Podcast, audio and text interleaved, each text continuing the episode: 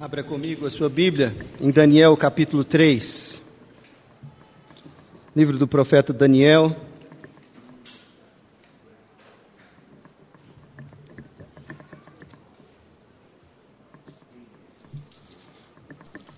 Capítulo 3. Nós vamos meditar hoje do verso 14 ao verso 30. Mas inicialmente eu vou ler só até o 18. Daniel 3, 14. Falou Nabucodonosor e lhes disse: É verdade, ó Sadraque, Mesaque Abednego, que vós não servis a meus deuses, nem adorais a imagem de ouro que levantei? Agora, pois, estáis, estáis prontos e dispostos a, quando ouvirdes o som da trombeta, do pífaro, da cítara, da harpa, do saltério, da gaita de foles, prostrar-vos e, adora, e adorai a imagem que fiz? Porém, se não a adorardes, sereis no mesmo instante lançados na fornalha de fogo ardente. E quem é o Deus que vos poderá livrar das minhas mãos? Responderam Sadraque, Mesaque e Abednego ao rei. Ó Nabucodonosor, quanto a isto não necessitamos de te responder.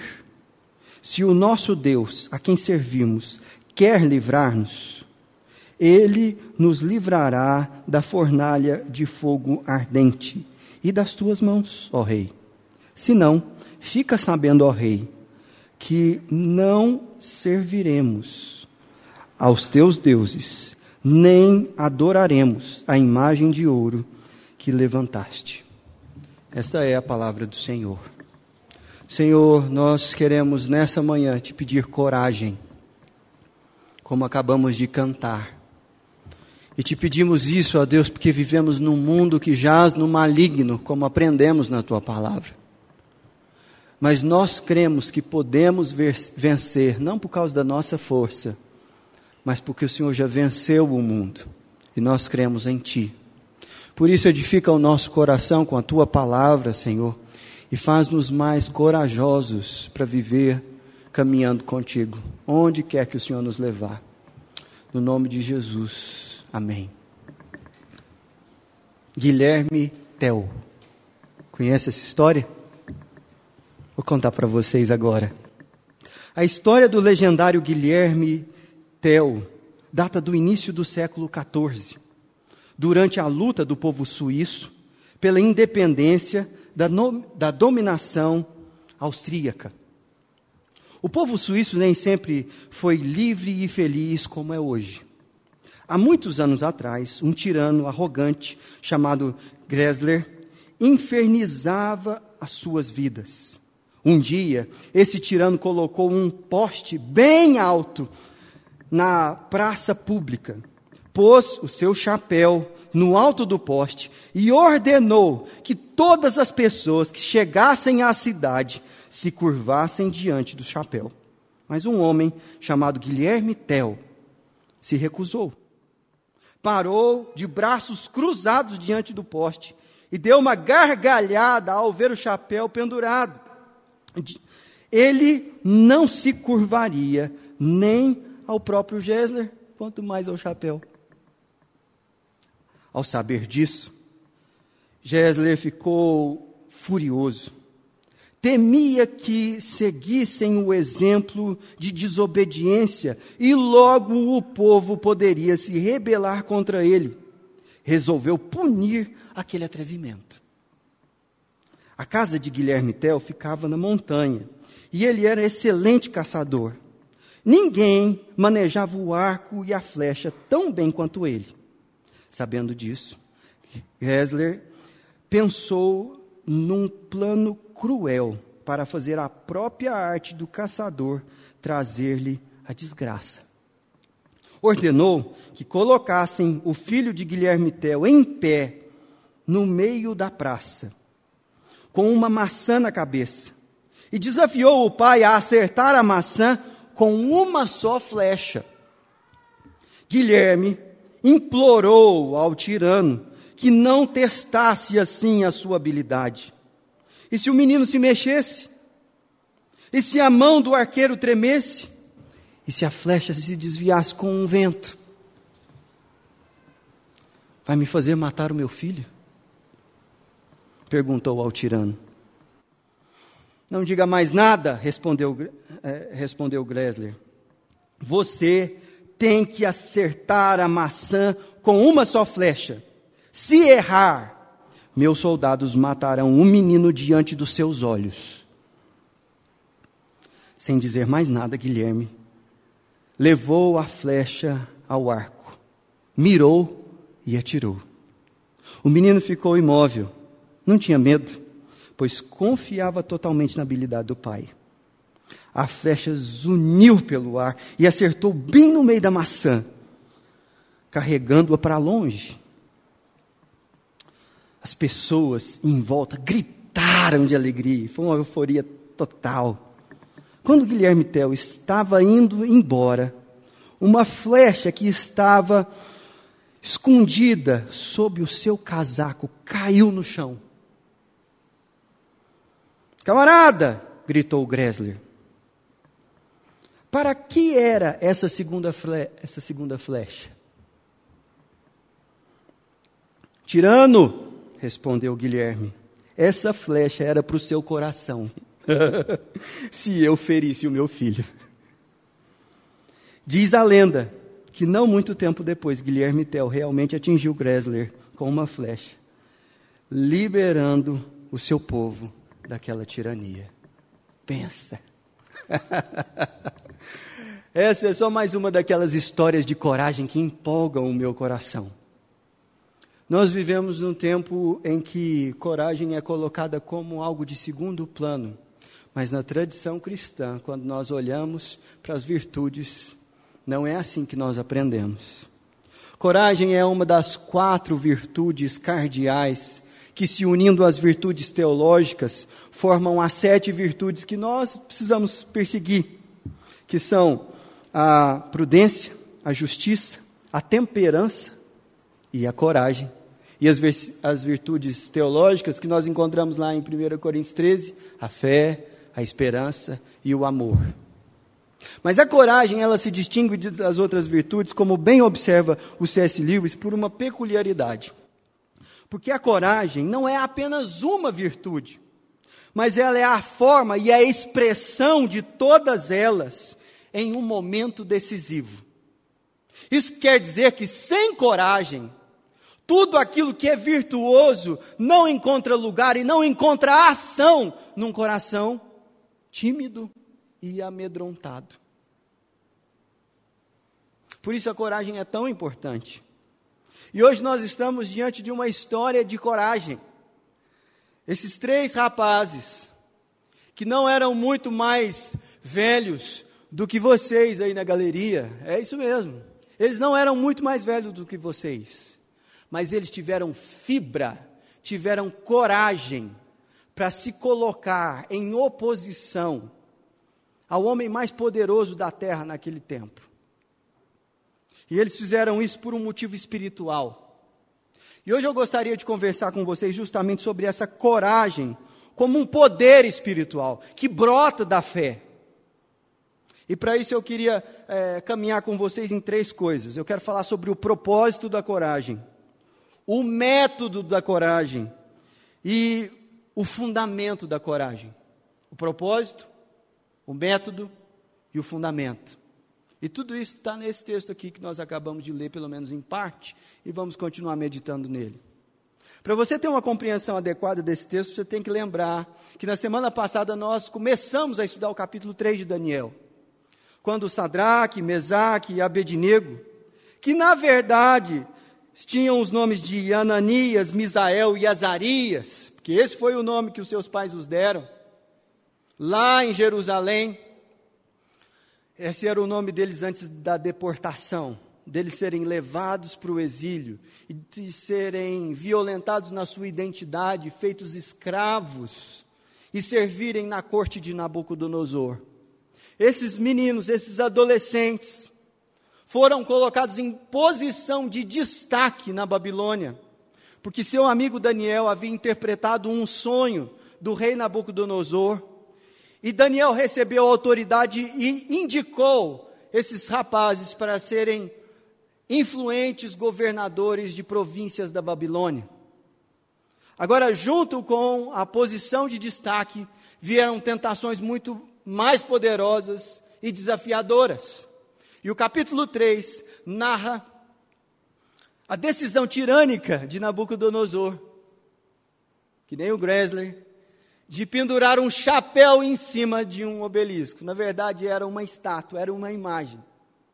E ele fez uma cerimônia para inaugurar aquela imagem. E chamou o alto escalão do seu governo e falou: Todos os oficiais e todas as autoridades aqui junto comigo vão se prostrar diante da imagem que eu fiz. E era justamente um teste de submissão, não era qualquer coisa. E era um culto e era uma cerimônia civil. Mas aqueles meninos, eles não se prostraram. E nós vimos na semana passada que eles ficaram de pé. Todo mundo se prostrou e eles lá, de pezinho, só os três. Isso resultou numa denúncia por parte dos babilônicos a Nabucodonosor, que os chamou na frente de todo mundo para um particular. E aí vem o texto que nós acabamos de ler, em que Nabucodonosor dá a eles uma oportunidade de fazerem diante de todo mundo aquilo que eles não quiseram fazer lá no lugar onde eles estavam, de se prostrarem. E eles falaram: não, nós não vamos. E Nabucodonosor expressou com muita clareza: vocês vão ser jogados na fornalha de fogo. Está tá tudo certo, seu rei. Ele até faz uma pergunta muito interessante: E quem é o Deus que vos poderá livrar das minhas mãos? Na humildade, né? Olha a consciência de Nabucodonosor, de que ele era o soberano sobre toda a terra e de que ninguém podia livrar aqueles homens das mãos dele. A resposta desses meninos foi muito corajosa. Eles falaram: Seu rei, nós não precisamos responder ao Senhor quem vai nos livrar. Nós não falamos aqui na defesa do nosso Deus. Porque se Ele quiser nos livrar, nós seremos livres. Mas se Ele não quiser nos livrar, nós também não vamos nos prostrar diante do Senhor. E nós vamos para a fornalha assim, feliz. não, isso não está no texto, isso aqui é invenção. Mas o ponto é que esses meninos tiveram coragem, eles tiveram fibra. Isso é uma coisa que nós precisamos cultivar como povo de Deus, se é que queremos servir a Deus nesse mundo. Esse mundo nos coloca em posição de constrangimento não só em convites muito sedutores, mas sob pressão e constrangimento de perdermos o emprego, de perdermos a reputação, de perdermos a carreira, justamente por não nos curvarmos àquilo que nos afasta do nosso Deus. E eu e você precisamos de muita coragem para lidar com essas situações. Qual é o propósito dessa coragem? Dá uma olhada no versículo 16 e você verá. Responderam Sadraque, Mesaque e Abednego, ó Nabucodonosor, quanto a isso não necessitamos de te responder. Esses três meninos, eles tinham no coração o propósito de serem líderes na Babilônia. E Deus os levantou como liderança naquele lugar. E eles procuravam, por liderança, exercer uma influência para promover o reino de Deus, ainda que outras pessoas não demonstrassem se importar com esse reino. Sadraque, Mesaque e Abidnego, eles inauguraram uma resistência contra o paganismo de Nabucodonosor. Isso não era fácil, porque eles estavam liderando essa posição diante de judeus que estavam ali cativos, mas que se prostraram. Porque não se engane, no meio daquela turma toda não tinha só gente da Babilônia. O texto mesmo diz que de, é, a proclamação é para todos os povos e línguas que estavam ali. Ao ouvir o som da trombeta, do pífaro, da harpa de foles, eles deveriam se prostrar. E entre aquele povo estavam judeus que tinham no coração o primeiro e o segundo mandamento: não terás outros deuses diante de mim, não farás para ti imagem e escultura, e que lidavam com esses mandamentos, conhecendo que isso não era a vontade de Deus para o culto a Ele, mas que viviam de maneira licenciosa a isso, tanto é que estavam no cativeiro. A razão do cativeiro da Babilônia é o coração impenitente do povo de Deus como coletivo, como nação, de não se submeter à palavra de Deus, mas querer viver como os outros povos, com os outros deuses, se prostrando e servindo a partir da ética, vivendo coisas que Deus condenava. E num estilo de vida que desonrava o Senhor. E os nossos tempos politeístas, não fazem questão de que você sirva a outros deuses. Satanás, o mundo, não importa de ser a amante ou amante no mundo espiritual do seu coração. O problema é que Deus não aceita compartilhar você com ninguém. E essa é a questão. E essa é a questão. Se você quiser viver nesse mundo sendo de Cristo, servindo a outros deuses, Deus fará com que até mesmo o cativeiro seja estabelecido para um homem livre em Cristo Jesus, para que o coração dele perceba de quem ele realmente é. E é isso que estava acontecendo com a nação de Israel. Deus estava falando: vocês são meus e de mais ninguém, e vou ensiná-los a servirem a mim, num ambiente muito complicado, porque vocês estão achando difícil servir em Canaã, vocês vão ver o que é servir na Babilônia. E nós somos esse povo do Senhor que serve a Deus na Babilônia.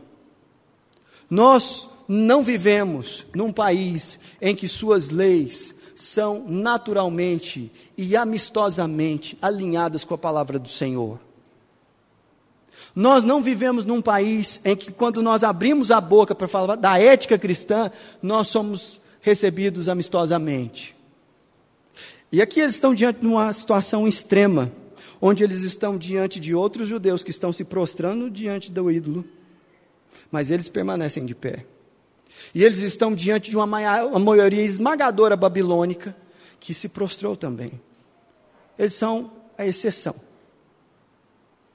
Mas é justamente nesses momentos em que a liderança se consolida. Porque liderar é se levantar para fazer o reino de Deus se manifestar na vida de outras pessoas também, para gerar influência sobre outras pessoas. Isso não é fácil. É por isso que precisa de coragem. O propósito da coragem no coração do discípulo de Jesus é fazer dele onde Deus o colocou, seja em casa, seja no trabalho, seja na universidade, na escola, um líder que questiona o ambiente com os valores do reino. Não é uma questão de ser rebelde por ser rebelde, um rebelde sem causa. Porque a nós foi confiado o texto de Romanos capítulo 14 que diz: sejam submissos a toda autoridade. Mas isso tem um limite, e qual é o limite? Quando o reino de Deus e as ordens do Senhor são colocadas em xeque a partir da nossa fidelidade ao mundo, nós lideramos processos de resistência. Sempre foi assim no meio do povo de Deus. Mas para isso precisa de coragem. E esse é o propósito da coragem: fazer de você um líder na sua casa, na sua família, na sua escola, no seu ambiente de trabalho. Mas não é só do propósito que eu quero falar, mas é, sobretudo do método que a coragem imprime sobre nós. Porque se é verdade que o propósito é que sermos corajosos para a liderança, o, o, método é que nós devemos ser corajosos para a obediência à palavra de Deus. E é isso que esse texto diz, veja no verso de número 18, quando nós lemos o seguinte. Verso 18: Se não, fica sabendo, ó Rei, que não serviremos aos teus deuses, nem adoraremos a imagem de ouro que levantaste. Essa posição aqui desses rapazes, ela coloca com muita clareza que eles estavam questionando a autoridade do rei para serem obedientes a uma autoridade maior, para agirem em conformidade com a palavra do Senhor. E por que eles faziam isso? Porque eles tinham consciência de que se eles se prostrassem ali, eles estariam pecando contra o Senhor. Eu quero fazer um paralelo entre a figura desses meninos e um personagem também muito conhecido da história de Israel, que foi corajoso para resistir às tentações da incredulidade do pecado. Eu estou falando de Josué. Josué, no meio do povo de Deus, quando estava com a missão, junto com Caleb e mais dez espias, de espionar a terra de Canaã, ele e Caleb voltaram com um testemunho, falando bem da terra, como os dez, mas crendo com coragem de que Deus iria fazer eles conquistarem a terra. Os outros recuaram. E Israel ficou 40 anos vagando pelo deserto. Por causa da coragem e da fé de Josué, Deus o levantou como aquele que iria fazer com que o povo conquistasse aquela terra. E eu quero chamar a sua atenção para Josué, o capítulo de número 1. Abra lá. O versículo de número 6. Veja como Josué foi desafiado a ter coragem para liderar o povo, que foi o meu primeiro ponto aqui. Ser forte e corajoso, porque tu farás este povo herdar a terra que, sob juramento, prometi dar aos seus pais coragem para liderar. Seja corajoso. Você vai precisar disso. Mas veja a coragem para obedecer no versículo seguinte, versículo 4. Tão somente ser forte e muito corajoso, para terdes o cuidado de fazer segundo toda a lei do meu servo Moisés te ordenou. Dela não te desvies nem para a direita, nem para a esquerda, para que sejas bem-sucedido por onde quer que andares. Coragem para obedecer. O nosso povo é um povo corajoso para obedecer a Deus sob pressão, sobre ameaça. E essa é a marca do povo de Deus. O mundo fala que o sujeito corajoso é aquele cara que põe uma roupa louca e pula de um avião sem paraquedas. É o sujeito que faz aquelas coisas que só a Red Bull para pôr dinheiro num negócio desse, né? Aquelas coisas extraordinárias que a gente gosta de ver, mas isso é loucura, gente. Isso não é coragem. Coragem é outra coisa. Coragem é ter fibra para obedecer a Deus quando as pessoas estão te pressionando para você fazer diferente. Isso é coragem. E demanda muita coragem para obedecer a Deus. Esse é o método da coragem.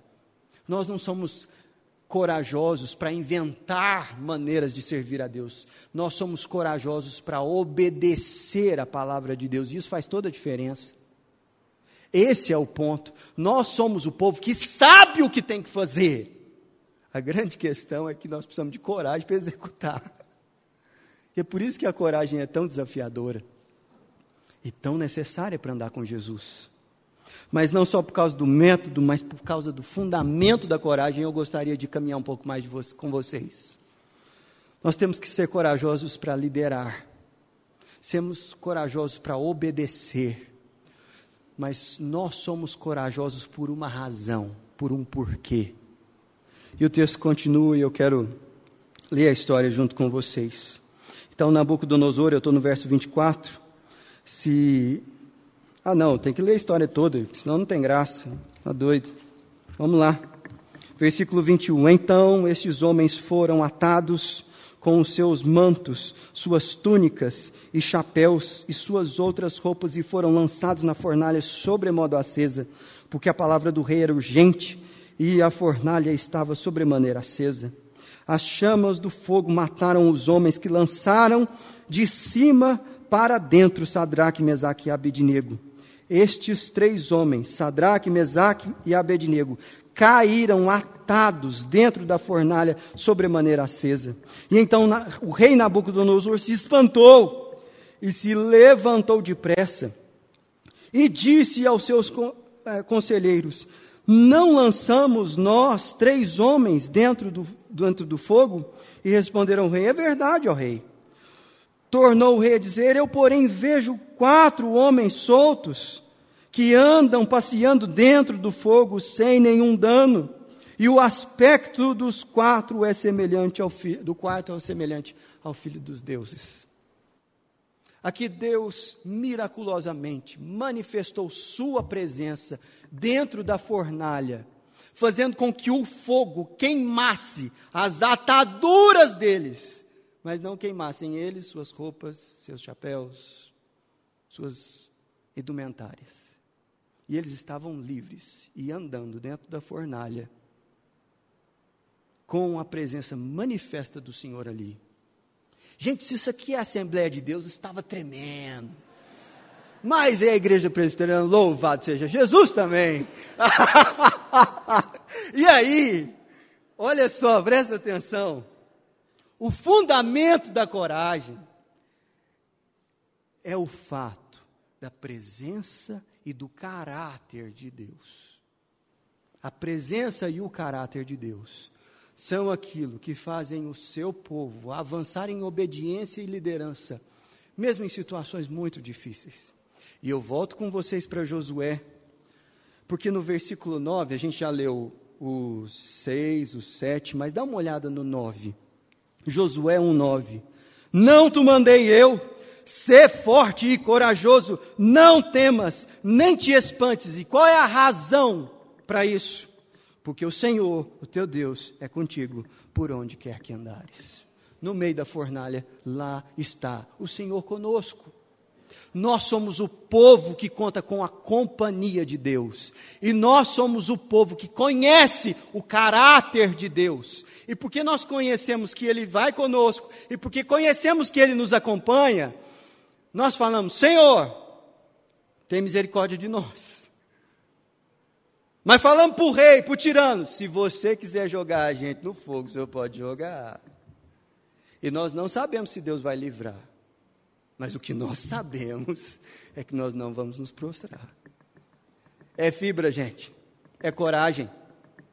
E nesse sentido, eu tenho convicção de que nós, como discípulos de Jesus, temos muitos, muitos mais motivos para permanecermos firmes e corajosos na missão que recebemos do nosso Senhor. E temos muito mais evidências de que podemos confiar no caráter do Pai. Porque se não veja você, eu quero dar com você uma passeadinha na Bíblia. Os apóstolos, aquelas pessoas que andaram com Jesus, eles nos evangelhos são apresentados de maneira quase ridícula, de tão medrosos que eles são. Eles fogem na hora que Jesus é colocado em posição de perseguição, eles vão embora. Na hora que começa a tempestade, eles se desesperam. Mas depois que Jesus Cristo ressuscitou e eles creram que ele era o Filho de Deus, dá uma olhada em Atos capítulo 5, versículo 27 em diante. Esse texto fala de os discípulos de Jesus na frente do sinédrio, o mesmo sinédrio que tinha crucificado Jesus algumas semanas atrás. E Atos capítulo 5, versículo 27, diz o seguinte: Trouxeram-nos, apresentando-os ao sinédrio, e o sumo sacerdote interrogou-os, dizendo: Expressamente vos ordenamos que não ensinasseis nesse nome. Contudo, enchestes Jerusalém de vossa doutrina e quereis lançar sobre nós o sangue desse homem. Porque o sinédrio tinha medo da multidão e queria se desvencilhar da acusação de que eles eram os responsáveis pela morte de Jesus. Então Pedro e os demais apóstolos afirmaram: Antes importa obedecer a Deus do que aos homens, O Deus dos nossos pais ressuscitou a Jesus, a quem vos, vós matastes, pendurando-o no madeiro. Deus, porém, com a sua destra, o exaltou a príncipe e salvador, a fim de conceder a Israel o arrependimento e a remissão de pecados. Ora, nós somos testemunhas destes fatos, e bem assim o Espírito Santo que Deus outorgou aos que lhe obedecem. Coragem para obedecer. Você consegue ver a conexão em todas as Escrituras desse princípio? Os apóstolos tinham coragem para liderar em Jerusalém um processo de obediência e fé a Jesus Cristo. E isso fez com que aquela cidade nunca mais fosse a mesma mesmo diante do sinédrio, eles permaneceram firmes. E na natureza da nossa missão, nós aprendemos isso com o nosso Senhor, porque Jesus nunca dissociou a missão da igreja da companhia dele junto conosco. Se não, veja você Mateus capítulo 28, verso 18. Jesus, aproximando-se, falou-lhes, dizendo: Toda a autoridade me foi dada no céu e na terra. E de, portanto, fazei discípulos de todas as nações, batizando-os em nome do Pai, do Filho e do Espírito Santo, ensinando-os a guardar todas as coisas que vos tenho ordenado. E aqui o fundamento da coragem. E eis que estou convosco todos os dias, até a consumação dos séculos. Qual é o fundamento da coragem? A companhia do Senhor, o caráter dele. Por fim, o Evangelho de Jesus nos dá motivos para amar a Deus, mesmo quando Ele não nos livra no fogo, na fornalha. Preste bastante atenção. Você pode estar aqui, nesse momento, olhando essa história de, de, dos amigos de Daniel falar assim: é muito bonito, a história deles é bonita mesmo, mas eu perdi o emprego por não aceitar propina. Legal, viu? Muito bom essa história aí. Mas eu sou um excluído da minha sala, porque eu lido diferente com aquilo que o pessoal julga aceitável. Eu sou uma pessoa que sente na pele o calor da fornalha. Nós cristãos temos motivos para amar a Deus, mesmo quando Ele não nos livra. Se não, veja você o que escreve Heber Campos Júnior no texto que comenta essa passagem para que você fosse livrado do fogo e para que você tivesse a presença divina do seu lado, Cristo teve que perdê-los. Cristo sofreu o abandono do Pai, para que eu sempre gozasse da sua companhia e presença. Ele experimentou o fogo da ira divina e precisou vencer a morte para que a morte não fosse temida por nós. Sadraque, Mesaque e Abednego preferiram entregar o seu corpo a servirem e a adorarem qualquer outro Deus, mas não tiveram o seu corpo castigado pelo fogo.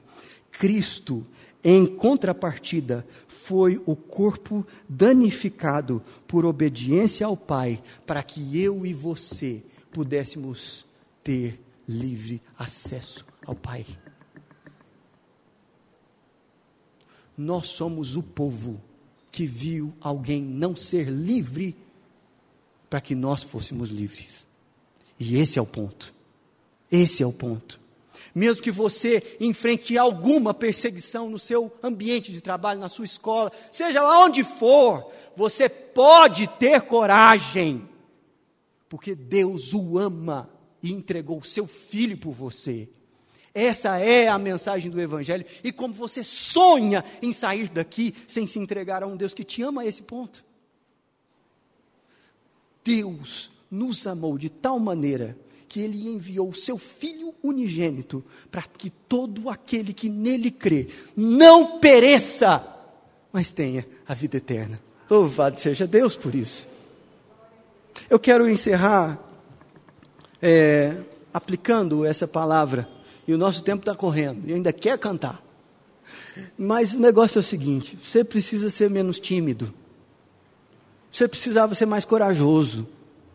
Sabe, essa semana eu estava conversando com uma, uma mulher e ela falou assim: Ó, oh, estou começando essa semana um grupo com umas meninas que estão chegando aí na igreja, elas precisam ser discipuladas. E eu, eu não sei como é que vai ser, não, mas eu sei que eu vou. Isso é fibra. Por quê? Porque entendeu o Evangelho. Porque entendeu que pode ter coragem em face a uma situação difícil. Então, o que, que você está esperando para abrir a sua casa? Para que a sua casa seja um, uma benção na vida de outras pessoas, de outras famílias. Outra coisa, se você na universidade, no seu ambiente de estudo, acha difícil seguir a Deus por causa das pressões desse lugar, você não tem ideia do que é o mercado de trabalho. Ou você começa a servir a Deus aí e agora, ou mais lá na frente vai ser mais difícil. E eu quero falar com você que essa semana está sob pressão para fechar um negócio que você sabe que não deve fechar por motivo de consciência. Tema a Deus. E não faça aquilo que você sabe que o desagradará. Tem jeito de ser mais claro do que isso? Tema a Deus e viva pelas promessas do Senhor. Você tem coragem para entregar a sua vida a Jesus? Nós chegamos até aqui para isso. Isso é entregar a vida a Jesus, gente. É diante de ameaças. Fala, Senhor, eu confio a minha vida em Ti, os meus recursos ao Senhor, porque eu creio que o Senhor está comigo. Feche os seus olhos, vamos orar.